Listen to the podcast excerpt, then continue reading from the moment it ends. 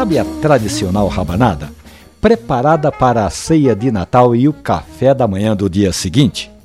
Pão, leite, açúcar, essência de baunilha, ovo e manteiga?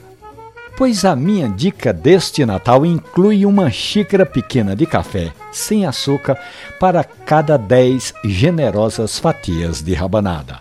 Você vai fazer o seguinte: prepare a sua rabanada como você faz todo ano. Enquanto isso, enquanto a rabanada estiver no forno, passe uma xícara com 50 ml de café sem açúcar e deixe esfriar. Pronto! A rabanada está pronta, o café é frio, aí você vai borrifar gotículas, isso mesmo, pequenas gotas de café sobre a rabanada.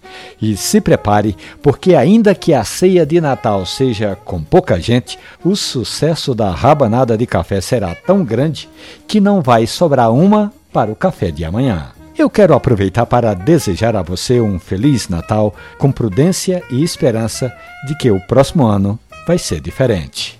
Um abraço, bom café.